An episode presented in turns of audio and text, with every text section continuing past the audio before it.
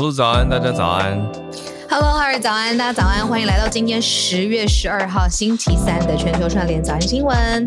早早早，你刚刚那那一秒一秒等待，我在按开麦克风。我觉得我们的默契有时候就是那个一个瞬间 可以感觉到，嗯、对，我在按开麦克风。我跟你说，我的旅行啊，已经来到最后一站了。就是我现在人在澳洲的黄金海岸，然后啊，它的名字就是叫 Gold Coast，所以就是直接翻译这样。那 Gold Coast 它其中有一个算是最有名的地标之一吧，它的 英文就叫 Surfers Paradise，就是冲浪者的天堂。这是地名，这是一个地名，这是地名，这是地名，是一个很长很长的。海滩的名字，然后这个区域也叫 Surfers Paradise 这样。然后我之前就是老公一直说这边的海滩会很漂亮，那我可以想象，比如说在电影上或是图片上，我们看到过很漂亮的海滩嘛。嗯。但是直到我人真的来到了这一片沙滩上的时候，我跟你说。这是一个你往前看、往后看、往海洋的中心看都看不到边际的一长片，就是我没有办法形容那个震撼跟壮观的感觉，是一个无边际的。大沙滩跟海洋，然后它的那个浪是绵绵无绝期，它会一直一直卷向沙滩，然后它的沙又干净又细，是你的脚只要一离开那个沙滩，那个沙它就会从你的脚上皮肤掉落下来，完全没有粘泥，而且非常非常的干净的一片沙滩。然后我们刚好那个看的就是住的地方看得到这一片沙滩，然后。不论是就是日出或是夕阳的时候，我真的觉得好像住在一幅画里面。然后这已经是旅程的最后一站了，这样子。是白沙吗？是白沙，是白沙，非常非常的漂亮。那是会被阳光照成金黄色吗？为什么会是这个名字的地名？呃，他就是哦，他这个名字是因为他的那个浪啊，不需要，那、嗯、冲浪者他很需要自己的自己的浪，他可以从头跟到尾。那因为他这个沙滩非常长，然后长十二公里吧。哦，嗯嗯，然后而且他有非常他的浪要怎么讲？浪很完整，浪很完整，而且因为它非常非常的长，嗯、所以所有的冲浪者都可以玩到他想要的水上的呃感受，这样子。哇，所以是地理跟物理上都对冲浪者很友善，所以就说 对。那那你们有冲吗？我们没有，我们我们有一个行程是想要好好的在沙滩上面好好的走路，可能走这种给他走个两三个小时这种的。哇哦。对，然后我在当地的时候，我很很很很很兴奋，想要跟浩尔还有所有的听众朋友一起分享。就是我在当地，我才知道啊，就是澳洲小孩十个小孩九个会吃一种像果 酱的东西长大，然后但是大家提到这个果酱的名字的时候呢，都是对他又爱又恨。我记得我们在节目上讲过，嗯嗯嗯，可是那个时候我们两个都没有吃过，应该是，所以你现在。更新了你的体验，我更新了我的体验了，因为好像所有对 Vegemite，呃，V E G E M I T E，这个很多 YouTube 上面可以看到人家做挑战，因为有些人喜欢，有些人不喜欢。真的有人喜欢吗？我真的很好奇耶、欸，到底是什么味道？非常非常的黑黑的，对不对？又苦，它那个黑的粘稠的程度，很像是我们吃泡面的时候，有的时候泡面不是会粉状吗？然后会有油，你说那个酱吗？黑的，对，会有一个黑的。它打开的时候。就像那个泡面，那里面会有一包黑黑的那个东西，酱包。然后它但是外对酱包外面又做的像果酱一样，所以首先你的视觉就非常的不讨喜，就是打开就是出来你对它的好感度大概 非常的低。对，然后它吃起来真的是在你的口腔当，我来依我来说，就是 是是就觉得啊，这东西怎么会存在在市场上？可是虽然是这样子讲，不知道为什么这个。产品就是有它顽强的生命力，它是澳洲第一个在超市里面卖出的果酱系列，嗯、而且呢，只要是主要的零售商或是商店，一定可以看到这个 Vegemite。然后呢，小孩子或者早餐吃也就算了，通常午餐你也会中间看到，就是夹这个果酱的这个便当盒。嗯，然后他现在已经研发出各种 Vegemite 的什么饼干，然后冰淇淋，然后大家就是对他一个又爱又恨的澳洲当地人的食物，这样，呃呃。佐料这样，然后但是它非常非常的健康，然后连婴儿都可以吃。大家留言已经在聊天室刷成一片了，我来引用一下大家讲的：超恐怖的味道，超可怕，加一个表情哭哭哭脸表情符号，可怕的味道。好，有人说有人比较中中性一点，他写营养来源。OK，信奇老师说老外也觉得很臭，然后。Wenny 说：“澳洲人喜欢涂哦，涂在烤的脆脆的面包上面、吐司上面，真的是很难形容。就是大家怎么会爱一个口味这么，不要说奇怪，就是独特的东西。而且澳澳洲人说，每一天就会销出三十万罐，就是至少是大罐的那种 Vegemite。到现在，它到底是什么味道啊？就是哪一种？很咸，咸中加苦味，有一点像是肉你打碎之后，然后又有一点。”呃，苦苦的感觉，咸对我来说啦，每个人的那个味觉体验不一样。它不是你要，比如说我们草莓果酱或花生果酱，你就觉得哇，它很甜，然后口感很滑密，这样子。Vegemite 完全不是这个体验，uh, 是另外一个反方向。你这样子想，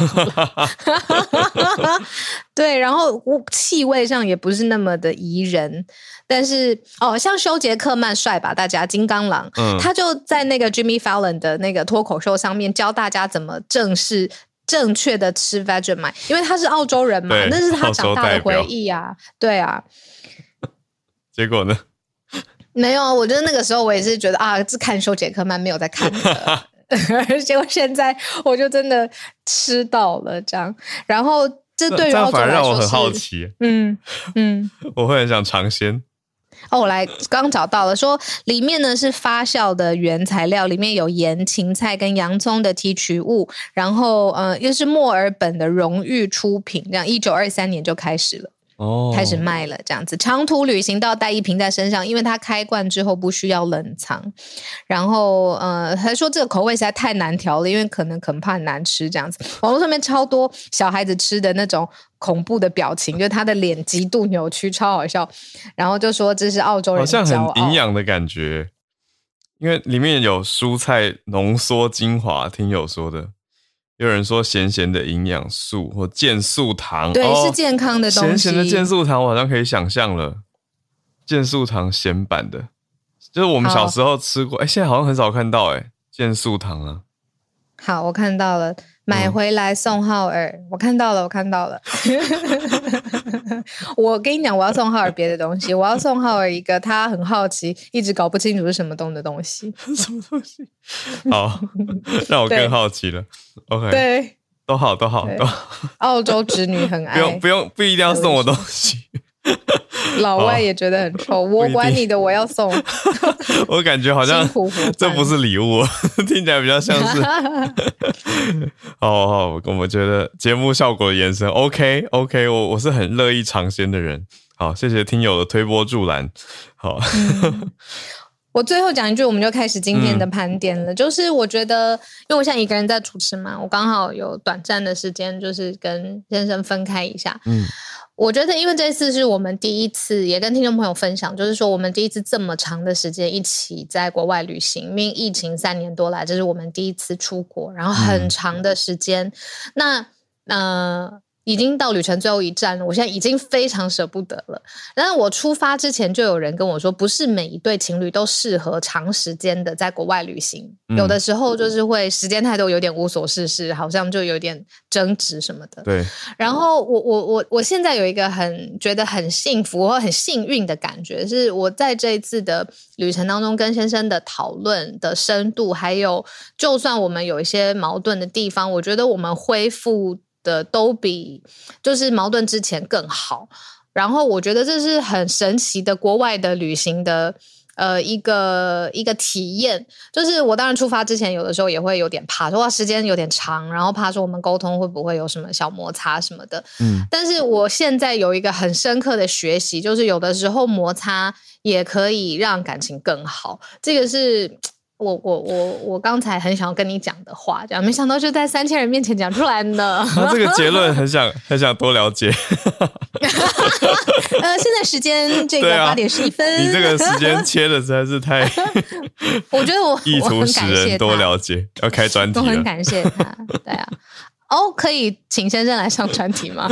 可以啊，我觉得大家会很想听，但不要冲动，哦、不要冲动。制作人，制作人，我们再聊一下。好，再聊一下，再聊一下，再聊一下。我很感谢他了，这样。那尤其我跟，我就一开始开播的时候跟你讲说，我看的这一片的海岸，然后很壮观，嗯、很美丽。对啊，就是你刚才讲的时候，我觉得大家已经很多人在订机票了吧？听了就觉得，澳洲旅游局快点发业配给我们，继续。我就觉得，怎么会有这么漂亮的海滩？怎么可能？我要去看看，不能只有小鹿看见。对，不能只有我看见。我跟你说真的啊，我待会发个那个在我们的社团，好好好好，让大家看一下。我发个照片。对啊，这个海浪，然后绵延无无尽头的沙滩，一个我这么就是对于海洋有就是。就是我，我就会觉得我看过很多海海洋了嘛，嗯、看过很多沙滩的，我都觉得这是我真的是看过最美、最震撼、最壮观的景象。真的很猛哎、欸，那真的很猛。表示表示先生这次行程安排也蛮好的，有层次感。因为之前你第一站的时候吧，你就说之后好像会期待看到更好，结果就真的 一路嗯嗯。嗯我觉得你语言真的很精准，他是一个安排很有架构、很有层次的人。就是我们到的三个城市是完全不一样的体验。嗯，哇，好，再再多跟我们分享。来，我们今天来了来了来来来到我们的选题了。好，刚刚其实小聊的那个 Vegemite，我觉得也很生活很好。那我们现在聊到的是听友提供的第一题哦。我们在嗯。应该讲，呃，中国南方工作的，好，半导体业工作的听友，呃，传来的一个题目。那其实里面有一些专业的内容，我觉得等一下也要问一下在半导体业工作的朋友。比如说，听线是什么意思？听一条线，听线。好，有请大家聊天室帮我解答。我们先讲一下标题跟大概的内容。就是呢，美国最近又寄出了一个。围堵半导体的禁令，而且是针对中国的半导体。坦白说，我一开始看到这个禁令没有特别选，是因为觉得近期几个月来算是密集，所以没有看出它的重大之处。但是听友因为在半导体的工作，特别强调它的冲击跟影响，所以我们就把它选进来，待会来跟大家讲。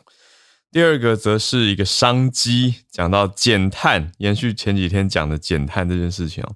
减碳有商机，而且是美酒还有香水都可以减碳吗？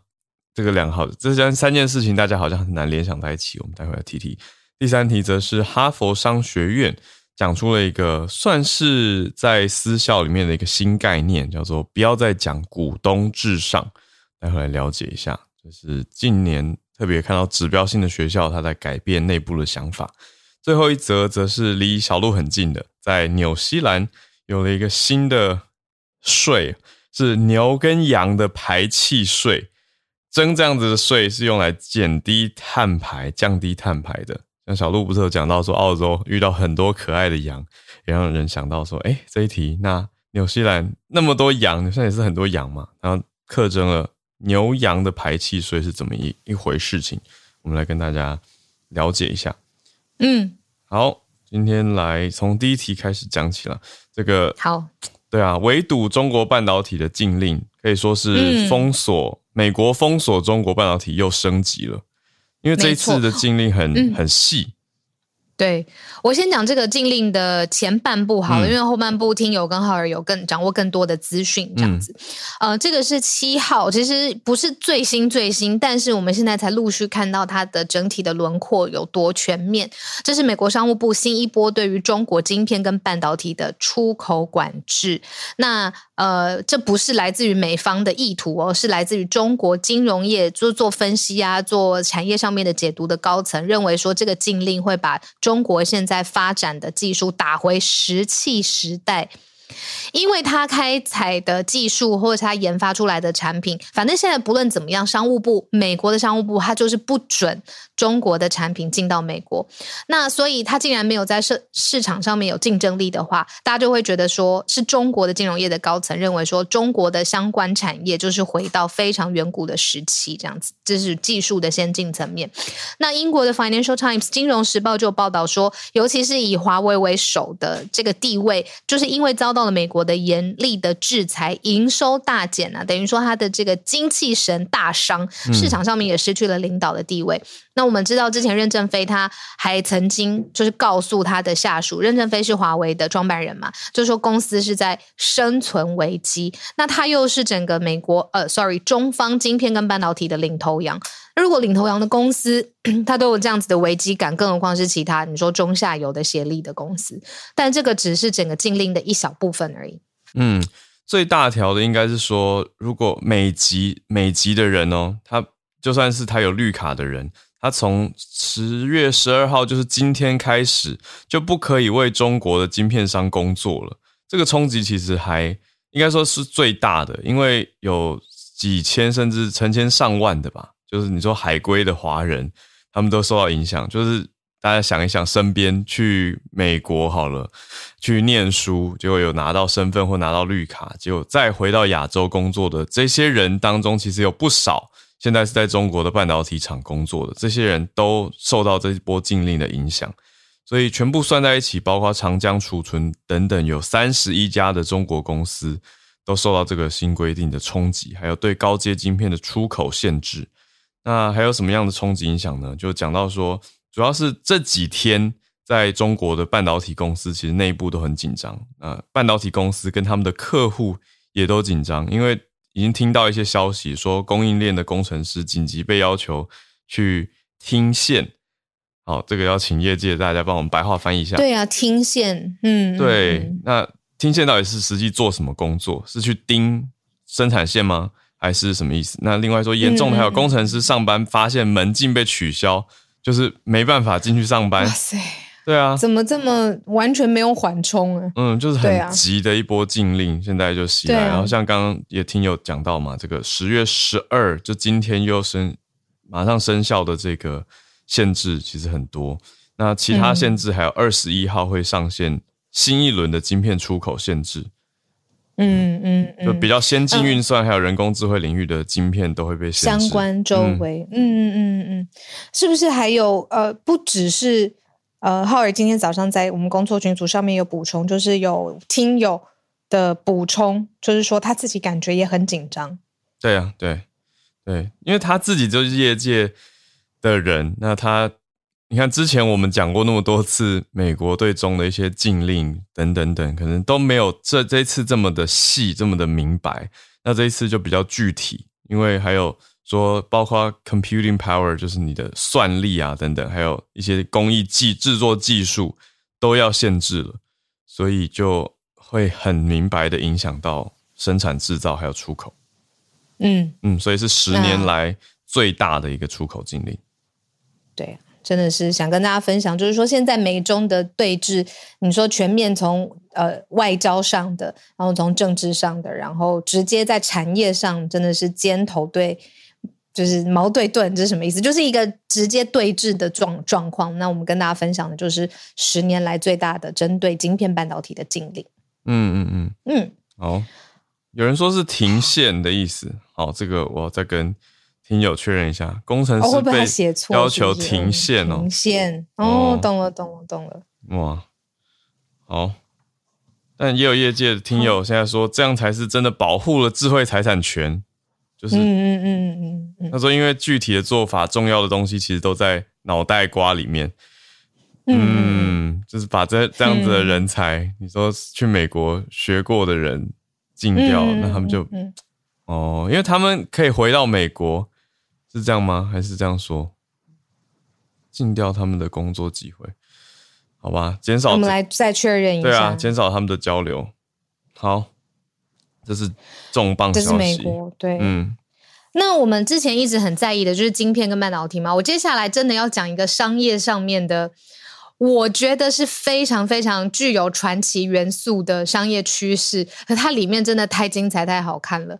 呃，这是美国可能是下一波的商机，或者是它会不会就是一个资本泡沫的操作呢？嗯、好，我们直接讲进去今天要分享的第二题。而且这两个创办人哦，他们我看到的照片啦，非常的帅。年轻，然后一在资本市场上面呢，就呃吸吸引了超过新台币超过十二亿元的投资。然后重点是他们的投资人呃非常的丰富呃厉害，就是美国的捷蓝航空，然后还有丰田，然后现在是减碳募资这一个，你说我们已经讲了超久的话题当中，我们最 sexy 的一个题目。嗯、好，来讲他们的公司叫什么名字？就叫空气公司 （Air Company）。嗯。这么简单，空气公司做什么呢？它做美酒、香水，还有制造开飞机所需要的原料。嗯，但特特别，他们里面呢有一个我在媒体上面看到的这个说法是，他们有一种叫做碳转化反应器。然后他说，模拟十亿年来地球上面会实行的光合作用是这个反应器可以做的，所以呢，他用非常非常少量的二氧化碳，还有一些氯氢，然后催化之后产生，就是用非常低度的方式去产酒。然后产女生用的香水，产女生用的呃，不是，就是航空业的合成燃料。那这些东西它因为它有一个减碳的制造过程，所以它在市场上面标志性跟价格都非常非常高。嗯。所以这样子的一个聪明的制作方法，让资本。追到不行，重点是他们这两个创办人非常非常的年轻，然后又因为帅气，所以他们上的已经不是传统的那种呃，你说什么《金融时报》或《华尔街日报》，就是上 GQ，嗯，然后是上就是呃，就是生活上面方面的。呃，材料啊，减碳啊，未来的生活等等的，那呃，包括了就是大的超级音速科技的公司，然后也跟他们有密切的合作，就是在整个近零碳排的市场上面有一个非常性感的题目和和横空出世，就叫空气公司。哇哦，他还号称说已经可以做出、嗯、技术上可以做出负碳排的。调酒哎，或者是负碳牌的酒，负碳牌 vodka，因为负碳排，你知道为什么今天要选这一题？就可以减碳啊。嗯，你昨天说你会想要去 carbon neutral，对的音乐会，就是同样的意思。嗯、你会想要享受一个生活风格，它里面完全是减碳的、永续的，然后可以是重复使用的嘛？那他就是因为抓紧了这个现代人的，你要说尽环保的一份心力，或者是他想要选择更友善的商品，所以他的公司真的是很有噱头。嗯。对，应该说我自己比较像是说，我觉得每个人环保都可以用自己的方法去尽一点心力。可是我会一直思考的是怎么让更多人来投入其中，而不是一直说教。因为大家听到说教，其实都觉得哦又来了。可是你看做成一个酒调酒酒吧或者是一个音乐会，那它就是一个活动，让大家一起来参与，那反而可以号召到更多人来。你说用轻松的方式或者简单的方式投入其中，因为说实话，这是商业界很多次调查都得到的结论，就是你让大家花一点点 effort 可以做到环保跟减碳的话，大家其实是愿意的。可是你要大家特别特别多花很多钱或者是麻烦的话，大家其实说实话是不愿意。这个就是很现实的一个消费者趋向状态嘛。所以我其实比较像是说去了解说大家会为了什么样的事情愿意去。做一些 carbon neutral 的事情，那这个负碳排就更酷了，因为负碳排是 carbon negative，嗯，就是你做了一个东西出来哦，可是你对这个世界的碳排总量算起来还是是减少的，就是对这个地球理论上更好的，所以这当然会会蔚为一个潮流啊。当然也会有人，一定会有人批评说，你就是把环保当做一种卖点或噱头。对，的确是，的确是，嗯、这间公司尤其是，嗯，对。那我们刚才分享的是美酒跟呃香水这种日常生活当中的消费品嘛，但是媒体也有更多的资料，现在说这间公司更聪明的事情是，他们是想要攻下一个市场，是永续飞航燃料。他说，在市场规模上面有一百五十亿美元，未来八年之中就可以成长到成长到这个规模。嗯，然后如果外面都觉得这个怎么可能会发生，结果发现他们现在的客户是美国空军。嗯嗯嗯，他们已经定了这种所谓的永续的合合成燃料吧，就是他们自己可以做出来的燃料。嗯、就美国空军跟他们说，新的燃料比传统的碳排减少了百分之九十七。嗯，对呀、啊，所以永续飞航燃料是他们真正想要做的事情。所以这种以环保作为噱头，是噱头又怎样？在市场上卖得起来就好了。说实话，商业上真的是这样。而且，如果它技术是真的。因为小鹿刚讲的这个是他们很新，在九月底的时候才发布的，就是讲到说可以减少百分之九十七的排碳量的飞机燃料、航空燃料，我觉得这个就非常受到大家的瞩目啊！而且它是用光合作用，因为讲他们讲的很很轻描淡写，说只要一用一点二氧化碳、一些氯氢催化之后，就可以用来产酒、香水跟合成燃料。一句就讲完嘞。对啊，Air Company 有人在那个网络上面，呃，不是聊天室，把他们的公司官网贴出来了。嗯，我要来赶快看一下，因为我跟你说，我看到这篇报道的时候，我第一个想到的是那个之前说一滴血就可以知道哦，bad blood。对，恶血报告嘛，嗯、对啊，我不知道为什么，我觉得这样可能有一点偏颇，我懂你意思，是就是因为新创的题目这么的厉害，会让大家觉得哇，太厉害了，对啊，就会觉得说会不会我这次也要睁大眼睛？嗯嗯嗯嗯，很好的一个结论，大家继续观察或者多了解，我是充满了好奇心。好，所以看到这个美国空军跟 Toyota 都看好的一家新创公司。那我们再来到第三题喽，哈佛商学院的一个消息说，现在五十年来的一个态度转弯呢，就为什么不再讲股东至上了？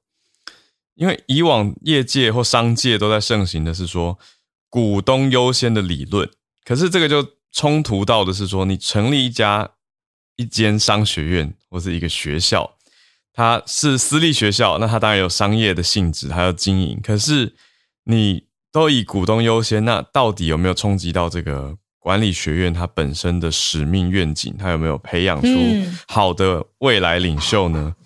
这是他们现在在思考的一个很大的重点。那为什么他们会政策跟教育上面的方方针大转弯？要知道，美国哈佛商学院是在所有的商学院当中，因为它跟史丹佛一直是前一二名在争这个商学院的霸主，嗯、所以它的教法、它的教学的内容一直是整个商界业界非常非常要看齐的指标嘛。嗯、结果就发现里面做了一个很广泛的调查，说你说是 Z 世代好了，嗯，超过七成真的是很特别，他们在追求工作上面已经不像是我们。这个时代好了，就是报酬的最大化。嗯、你看金融圈或者是投资，就那个可以量化的东西要最大化，就是去追求那个报酬。结果哈佛商学院它里面自己做的一个广泛的调查是，Z 世代的人他们希望减薪水都没有关系，但是他希望他的工作对他自己来讲是有意义的。他可能没有很好的头衔，但是这个意义感让他觉得可以去放弃高薪也没有问题。嗯、所以这个。假设就跟之前哈佛商学院可能几十年来做的所有的事情，比如说要求股东至上、利益至上的基本方针完全相反，就是出自于这个调查。嗯，我我还蛮同意这个 Z 世代的反应呢。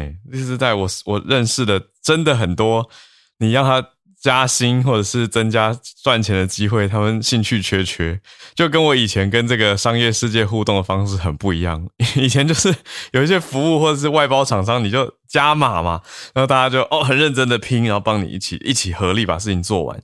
可是现在对 Gen Z，我觉得有时候你加价，他们还会觉得说，嗯，有事情，就是啊下班有事。或是已经不在办公室，手边没有电脑之类，你就觉得，哎、他没有受到吸引，所以我就觉得，对于 Z 世代，你反而要拿出一个 impact，或者是那个价值意义，或者是价值感，你要有 purpose 来来呼召，反而会比较有效果。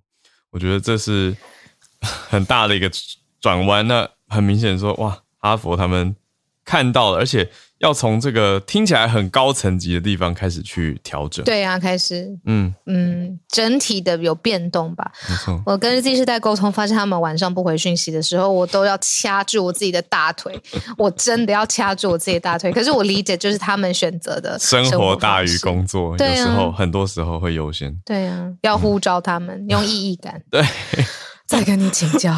对，我们一起来研讨。呃，我也还在学习。好，我们快速来今天的第四题，是环境题，刚好等一下就接到今天礼拜三早上的 SMC 早科学、早科学、早科学。嗯，那我们来讲这个刚刚讲可爱的纽西兰的绵羊，纽西兰绵羊现在放屁。还有打嗝会被课税哦。现在是政府直接说，畜牧业者因为牲牲畜会打嗝放屁嘛，然后排出了温室气体，所以要征税。就业者马上反弹，非常可以理解吗？好，纽西兰的总理叫做 Jacinda Ardern，他就有说到说，这个课税计划会是世界第一例耶。因为以前大家就听很久，听到说畜牧业有很多的温室气体排放嘛，可是。讲了这么久，但真的课税的国家，根据法新社报道，纽西兰总理说他们会是世界第一哦。纽西兰有六百二十万头的乳牛，他们自然排放的气体是纽西兰面对到一个很大的一个所谓环境问题，因为他们会排放出甲烷，还有尿液里面有一氧化二氮，这些都是对环境影响比较多的。所以他们就说要怎么做呢？他对业者是说，可以针对气候友善型的产品来收取更多的费用，来回收成本。意思就是政府鼓励业者说，你可以用有一些东西卖贵一点啊，那来赚回打平这个成本。可是大家就反应不太好。那纽西兰政府是期望明年要完成相关的立法，而且三年之内就要开始执行这样子的课程税制了。但是。在一年左右，纽西兰又要大选，所以现在也会让大家有点看着说，诶，这样子的新政策会不会让现在总理在接下来受到很大的选举冲击呢？这些都是大家还正在看的。嗯。好，那今天很快的跟大家讲了十年来最大的美国商务部围堵中国半导体的所有的晶片啊，半导体的制造产品，然后再讲到现在未来减碳或负碳到底可以做出什么？从呃合成的燃料到香水到美酒，它是不是一个巨大的商机，还是一个巨大的烟雾弹？那我们来仔细再慢慢看。然后哈佛商学院的教育方式改变，到最后纽西兰牛羊排气要降。这个降 要有税，然后来降碳排。对对对对，对，没错，要这样子说。嗯，好，四题跟大家一起分享。好，我们来到今天的 SMC 早科学的时间，邀请 SMC 科技媒体中心、台湾科技媒体中心的 CEO Sinead 又来到我们的节目现场。Sinead 早安，Hello，早安，Howard 跟小鹿早安，我是 Sinead，早安早安。好，今天要跟我们聊。好，对，今天想要跟大家聊，就是我们最近 SMC 跟关键评论网合作了一个实验动物的专题。嗯，那这个专题呢，应该是会有五篇文章，现在陆续在刊出，这样现在已经刊了两篇。嗯，那嗯，也想要借就是跟全球串联早安新闻跟大家分享这个很有专，我觉得是很有意义的专题啦，这样。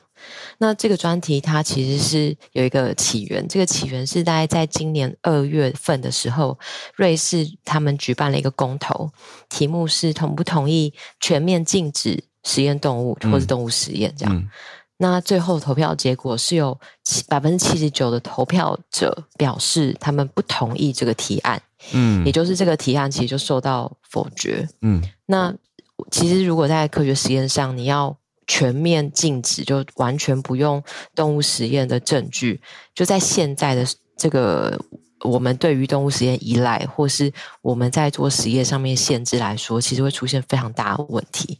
例如说，如果没有动物实验，那药物就没有办法在上市之前确认，嗯，它在动物的体内实际运作的安全性跟有效性，它也没有办法了解疾病的生理机转。嗯，那。我们要就是我们在做生物相关的科学研究的时候，在很多个领域，动物实验室几乎是必经之路。例如说做疫苗也是，做药也是。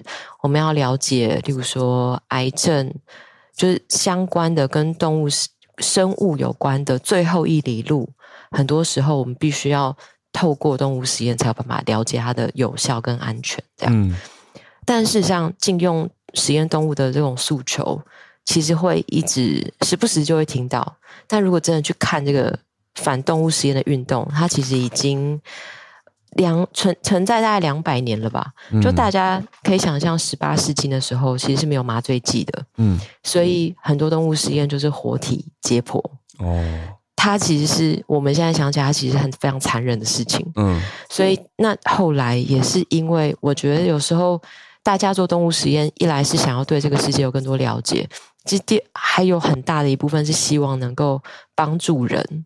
所以，在这个有帮助人前提之下，如果看到动物实验是残忍的，其实它就是一个会被大家认认知到，然后想要改进的这件事情。嗯，然后十九世纪它其实也有持续有反对运动，但十九世纪同时也是科学大发展的时期。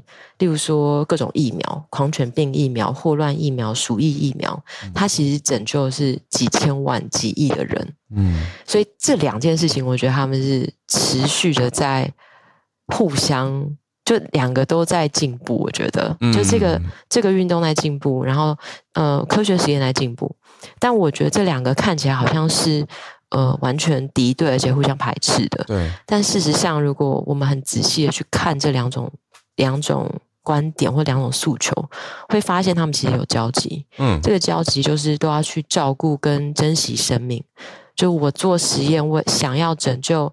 了解人类疾病，想要拯救人类，我是想要照顾跟珍惜生命。嗯，可是反对动物实验的人，其实他们的出发点也是想要珍惜生命，就是可不可以不要做动物实验这样？哇！但是对我，我，我，我，我，嗯，我以前我脑海中突然闪过电车难题，耶，这其实有一点像。对，其实有一点像，就是你，嗯、你得要，你得要。这就是最后一里路。嗯，如果没有做这件事情，他很有可能他就没有办法确确定安全性。嗯，对。但是这这就是我觉得这个科技其实也在发展。记大家记不记得我们之前有讲过一个人工合成胚胎？嗯，嗯，人类胚胎的研究。对，如果这个胚胎它最后它是没有精子跟卵子的，嗯，可是这个胚胎它如果真的可以让我们了解到胚胎真的发育，而且它真的可以。像一个真正的胚胎的运作的话，嗯，它其实就可以代替其他的胚胎实验，嗯，它就有可能减少我们所谓的动物实验。所以，其实科技在发展，它某个程度，它也是在回应大家对于动物实验的这个 concern，这样，嗯嗯，对。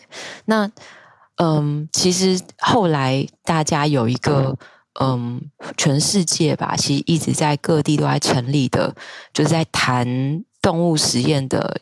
三 R 原则，嗯，其实台湾也有呃动物实验中心，那他们这次就其实采访了非常多的科学家，然后也包括这个中心的主任。那这个三 R 原则其实就是 replacement 就是替代，然后再来是 reduction 就是减量，然后再来是 refinement 就是 refinement 算是优化或精致化。嗯，他们希望做到的事情就是是不是有。好的方法可以代替动物实验。嗯，那我们可不可以用其实没有知觉的实验材料去代替神志清醒的活脊椎动物来实验？嗯，活脊椎动物就例如说老鼠、兔子、猫、狗这些。嗯，猴子这都是脊椎动物。嗯，那呃，例如说在这个状况里面，就有一个现在大家会使用发育七天以下的斑马鱼胚胎。嗯，为什么要用这种胚胎？是因为它的痛觉跟嗯知觉器官都还没有发育完成。嗯，所以你对这个胚胎做实验，其实就比较不会有它会不会痛，或是它会不舒服这样子的担忧。嗯、那斑马鱼是呃，斑马鱼胚胎它也有好好好几个好处，就是它一次生就是生好几百个哦。对，然后再来就是它的软膜是透明的，嗯，所以你可以很清楚看到胚胎的发育状况，嗯，然后你，然后它的卵之间不会有粘，不会互相粘在一起，你可以很好的移动它，嗯，然后它斑马鱼也是一个，其实在生物模式里面发展比较完整的呃生物，所以它其实这个模型大量的生产啊，它是有高度的科学研究价值，嗯，这样。所以它其实可以在多个考量之下，它就变成是：如果我需要做相关的实验，那也许用这样子的实验去代替就是做先行的实验，就应该是说大家可能要不要正确的去理解这件事情，就是现在有替代替代的方法，嗯，但是替代方法还不一定有办法完全取代活体实验，但它可以做的事情是提前先筛选掉一些一定不会成功的事情，嗯。那我之后真的要做活体实验，我就可以在极必要，而且我觉得它一定会有影响的这样状况去做，所以它可以筛选掉很多不必要的事情。嗯、现在有很多 AI 的技术也都是这么做，这样子。嗯嗯嗯，室内好像离麦克风要稍微再拉一点点距离，有一点点调整。哦，好，嗯嗯，现在呢？现在比较好。好，OK OK，谢谢。哦，所以对啊，这个是 replacement 嘛，等于是说有一些替代方案。对。嗯嗯，那 reduction 其实就是，其实在，在嗯，如果我在看这个整个实验里面，嗯，要怎么样？如果因为其实做刚刚讲这个动物实验已经好好几百年，一两百年了，嗯。那其实这一百年里面，如果就某一个题目跟某一个动物，它的过去有没有人做过实验？就是如果有比较完整的文献回顾，其实它也可以节省掉大家很多时间。嗯，就是我可以知道什么实验用什么动物问什么问题会是最有效的，减少重复。对，那这个就是科学实验的累积会告诉我们的事情。嗯，那如果可以有效的减量的话，它其实可以减少很多。呃，其实是减少。生命的牺牲，但同时也减少科学家很多的经费跟时间。嗯嗯，它其实是同时一起来前进的，这样。嗯嗯。然后我想要，然后最后就是 refinement。嗯。refinement 其实也就是有没有方法可以让动物呃减少他们的痛苦？有没有办法可以让他们不要牺牲？其实整个就是从希望可以通过 refinement，然后 reduction 跟 replacement。那去减少动物的牺牲，但我觉得这个问题其实可以非常复杂。例如说，呃，做实验的人他会不会在牺牲动物的时候，他心里的心理压力？嗯，那例如说动物的福利，如果动物今天活得很不好，就大家想象，如果今天动物在呃实验室里面非常非常痛苦，嗯，可是我们今天想要做的是一个健康小鼠对于药物的反应。那你的实验做出来可能就不会这么准确，因为那小鼠并不健康。嗯，所以如果可以在各个方面都去照顾它，其实可以整个优化我们对于科学研究的执行。这样，那、嗯、我很推荐大家去看接下来这个关键评论网的整个专题。嗯，有，现在已经两篇了嘛？那可以分享到我们社团吗？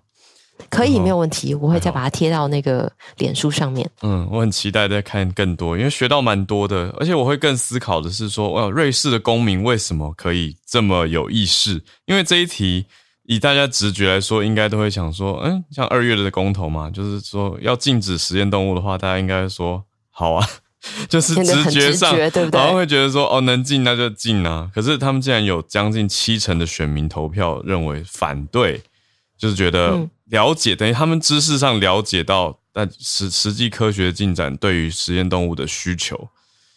对，但我嗯，在在我查资料里面，其实也有其中一个可能是，嗯、其实如果不用动物实验，那整个制药就是做药物的会受到冲击。嗯、那它其实是非常多科学研究会直接受到冲击。嗯，那如果直接讲商业的话，就是制药公司很大的产业。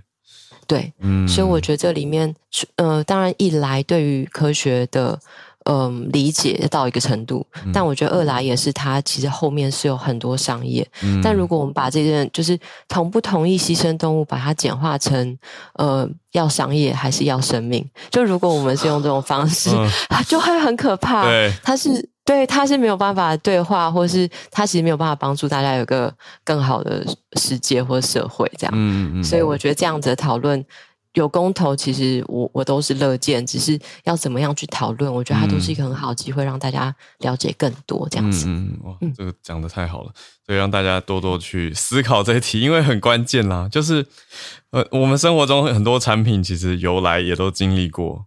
这样子的实验啊，嗯、对，只是大家不见得有意识，或者不不见得想去想这件事情。但是不讨论的话，这个题目就很难继续往前迈进嘛。好，所以谢谢室内，那也期待这个专题的后续继续发布文章。大家可以好，他发了，我就会再上脸呃上脸书 update 这样。好啊，谢谢。好，谢谢。谢谢今天的 SMC 早科学的时间，那我们就继续回到我们的全球串联时间，来到看到叶老师今天有带题目来跟大家分享。老师早安，早，哈喽早，小鹿早，还有那个，还有那个早科学 早，呃。其实刚刚就是因为这个什么，这个我我先讲一下，就是这个实验动物哈。事实上，之前也曾经，我也曾经那个关注过这个议题。然后之前曾经有一篇论文提到说，目前的，就是说这个其实是。啊、呃，怎么讲？就是说，大概是很值得讨论的啦。就是说，他们因为目前养像那个实验小鼠的话，都是养在十九到二十二度 C。嗯，可是他们发现说呢，那个小鼠最适合的温度其实是三十度 C。嗯，也就是说，动物房里面的温度会影响到太低了，所以会影响到小鼠的实验表现。嗯，那当然就是说，如果呃全部都重做的话，不知道。这个不晓得要花多少钱，那恐怕也是不太可能的。嗯、那那个这个就是提供大家思考一下，这样子。嗯，好像也可以落在刚刚思考的 refinement 还有 reduction 里面哦。就是哎，是不是可以再做的更好，做调整，来增加它的实验效率或效果？对。那今天跟大家做一个 update，、嗯、就是那个之前那个那个太空总署。撞就是那个 DART 啊，D A R T 那个 project，、嗯、就是他们用那个去撞小行星。嗯、那他们现在计算的结果是，这个测试验有成功。嗯，原本那个 Dimorphos 要花一个小时又五十五分钟环绕那个 Didymos，那现在撞击以后呢，它只要花十一个小时又二十三分钟，也就是说缩短了三十二分钟。嗯。就是它轨道有真的变，受到影响。对，轨道有有变，那撞击是成功的。嗯，那当然就是说，收集到的数据，我想未来可以帮助科学家们，就是万一真的有这个行星撞地球的事情发生的时候，那个可以进行类似的方法来预防。嗯嗯，对对，那当然就是说，呃。提到这个，其实我还没有去看那个，千万别抬头。哦，我觉得老师一定会喜欢，那个是在讲科学跟大众沟通的事情。对对对，嗯、很多人跟我讲，但是我还没有时间去看。嗯，对，那但是看到这个题目是觉得蛮有趣的，那跟大家 update 一下这样子。嗯，谢谢老师的慢新闻追踪，就是我们前几个礼上上礼拜吧，一转眼过好快啊，因为上礼拜诺贝尔周嘛，那上上礼拜在讲这个。DART 就是 NASA 去拯救地球的这个实验计划，所以听到哎，这是一个好的方向。谢谢老师，谢谢好，谢谢。那我们来继续连线到南加州，今天 Charlotte 放了一个棒球选手的照片。Charlotte 早安，嗯。哈喽，早安，小鹿早安呀！今天这个这个新闻，我觉得就是啊蛮特别的。刚刚看到就很想跟大家分享。它虽然是跟法律相关，可是也跟这个啊、嗯、这些药物使用啊，然后这些昨天我记得是昨天吗？就是哈瑞讲到这些啊 addiction 啊，这个有有关这样。嗯，那。呃，这个新闻是啊、呃，今天的新闻在今天星期美国时间星期二，啊、呃，大家看到的这个棒球员的球衣是呃，Los Angeles 的 Angels，就是洛杉矶天使队。嗯，那其实是在 OC 啦，那他就是现在大家应该知道那个二刀流大谷翔平的队伍。嗯，那就是同一个队伍。那在二零一九年的时候，大家在啊、呃、图片中看到的这一位投手四十五号的这个 Skaggs，他就是在。呃，旅馆被人家发现，就是在比赛前的几个小时，他发现说，哎，他在旅馆就过世身亡。嗯、那原因是因为啊、呃，他们同行的这个前天使队的有一个呃，像是 PR 这样子的一个前员工，有一个这样子职务的一个随行人员啦，嗯、那就给了他啊、呃、一个药哈、哦，止痛药。那那个止痛药其实是有一点啊、呃，不是合法的，然后它是呃。它是有所谓芬太尼在那个 lace，、嗯、就是说这个药物本身它是有，就是加了这些芬太尼这样。嗯、那因为这些都是鸦片类的，就是药物，然后其实通常都是用作止痛，就是止痛来使用。嗯、那呃，在我我在这边读那个心理学硕士期间，其实就是我们就是有读到，就是说美国其实止痛药滥用的这个问题非常严重，就是 drug addiction 哦，他们其实不是用毒品，嗯、他们就是用 drug。嗯、那这个东西是你只要跟医生讲说啊，你如果有有这个非常疼痛的需要，那可能就是他就是会开给你这样。嗯，那。因为呢，这个啊、呃，这个所谓的这个 PR 的员工，他已经不是第一次提供给天使的球员啊、呃，这个这些药物哦，那他都是私下提供，嗯、那只是这一次他提供的或许就是不是这么合法，而且也加芬太尼，然后也不知道这个球员本身的身体状况如何，但是他真的就是吃了一颗，然后就是就死掉了这样。嗯，那呃，他的。而且，而且他他死掉的时候很年轻嘛，年二十七岁，然后他应该是新婚一年内这样，嗯、然后所以当然就是这个也是就是很大的消息。那今天的这个新闻是呃，在德州的法院，因为那个事件是发生在他们巡回演巡回去打球赛在德州的时候发生在德州的饭店里面，所以德州的法院今天啊、等于已经呃不止求助，就已经判刑。这个今天是 sentence 的这个。Jury trial 这样，那啊、判了二十二年。那这个这个啊、这个员工，这个前前 PR 的员工，就一个 communication 的这个啊。这个员工他讲说哦，他会他会上诉这样。那这个东西有一个，我我只是觉得这个东西要分享，是因为它有一些非常非常重要的里程碑，它使得大联盟在啊、球员的，因为大家其实有有非常的震惊，所以啊、大联盟在那之后就是对于球员的啊。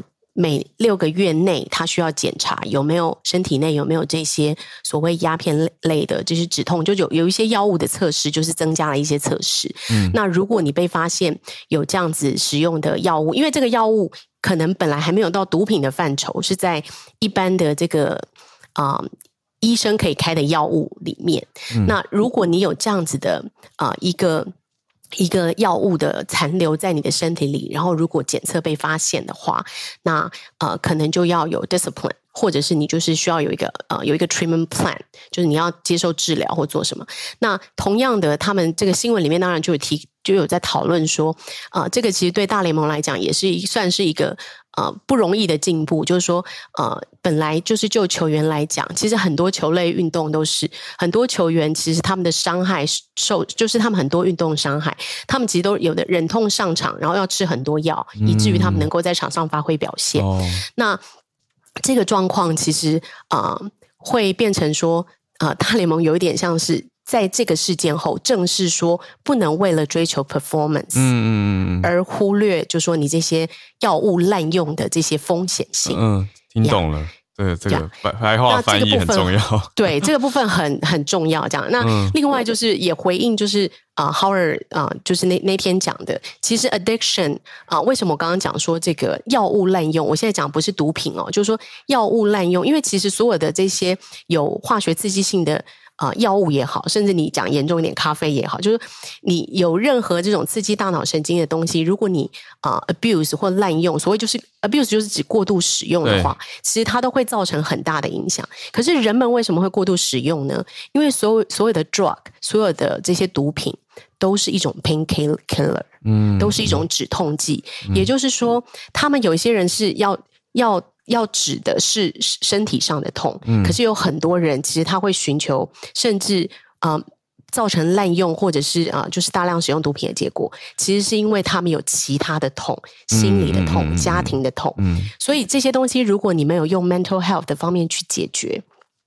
那直接用法律啊、呃，想要去规范，甚至就是一味的禁止，其实是不会发发挥效果的。嗯、那这个也是为什么，其实近年来啊、呃，只要有在谈毒品除罪化，就会有刚刚像刚刚像这个 Senei 也在讲，就很多东西大家很容易两面想说，哎，毒品除罪化就是很可怕。嗯，可是其实一个新的观念其实是所谓的 harm reduction，就是说啊。呃今天啊、呃，你你你用法律规定他不要做，他没有办法不要做，因为他没有办法 control。嗯，真正的方法是看见他的他的需要，他这个是个病，或者说他有这个这个啊、diagnosis，或者说他有这个这个也说疾病也好啦，需要也好，就是等于说在减少损害的情况下，那反而法律不是用，呃，就是犯罪的形式，让比如说大家可能要躲躲藏藏，然后让其他的犯罪团体有办法用。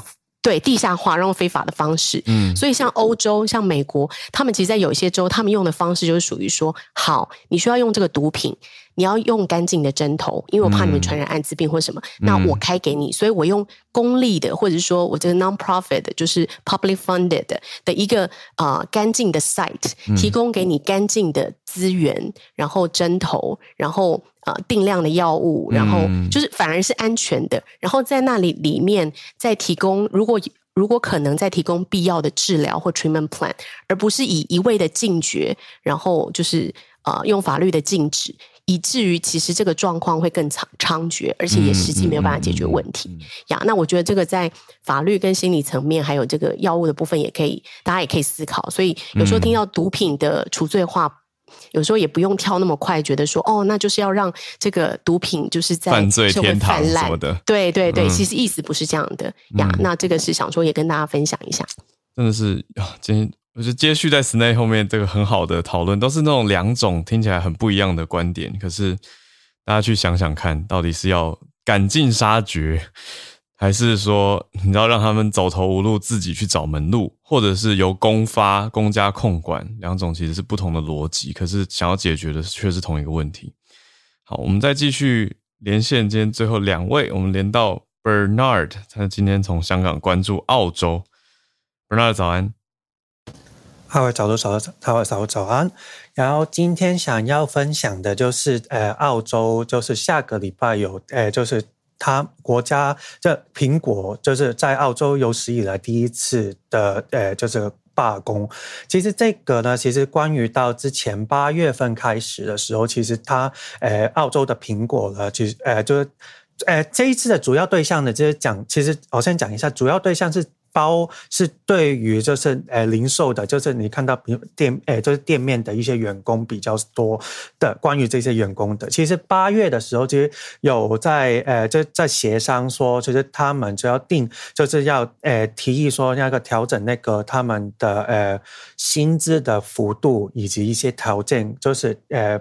他们的这个工资想要增长到什么那个百分之几，然后那个他们的那个假期啊，那个然后做呃，比如工作的，比方说工作超过几个工作超过一段呃一个数字的小时之后的话，还有另外一些的加班费啊，或是周末一些加班费等等的。然后，但是这个其实这一次的那个呃，他这个这个。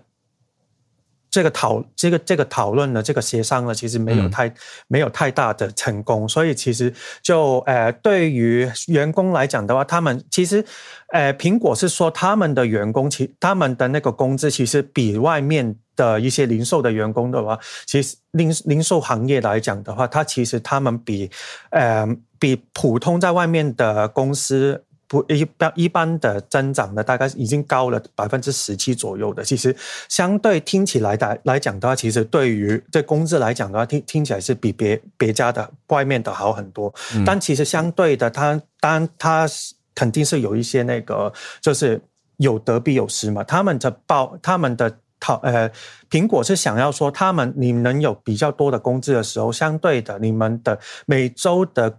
编排的话，他们他们不是说整个月会变成是呃固定的上班的时间，比方然后他们比较会变成是那个他们会有一个还是一周有呃放有有有休假，但是它不一定是每一定是同同样的时间。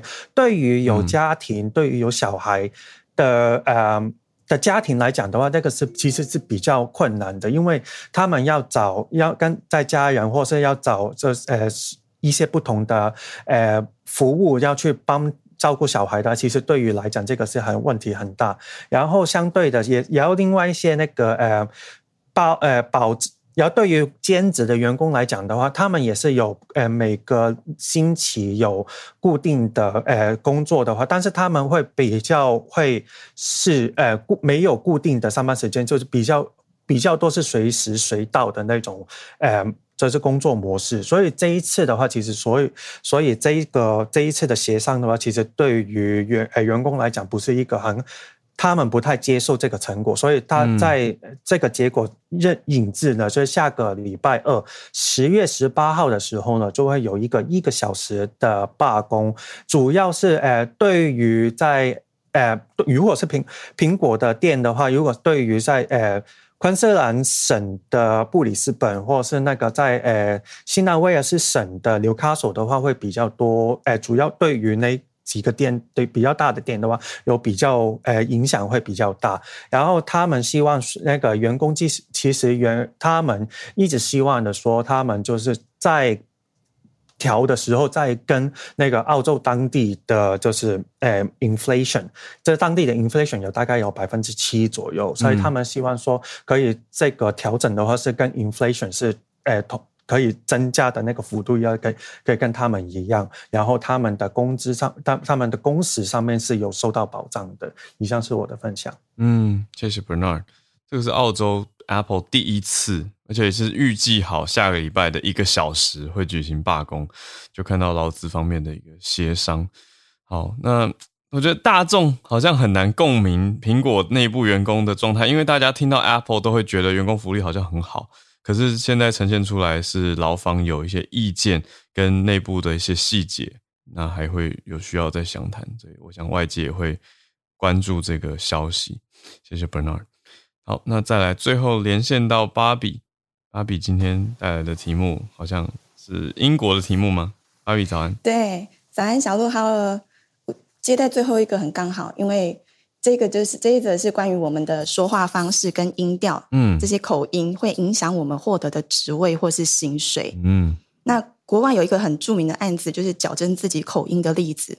如果看过电影《铁娘子》的朋友就会知道，就是柴契尔夫人她在踏进英国政坛的时候，因为通常都是男性至上的保守党里面，她当上了第一位女性呃女性党魁，嗯，然后也变成英国史上第一位女首相。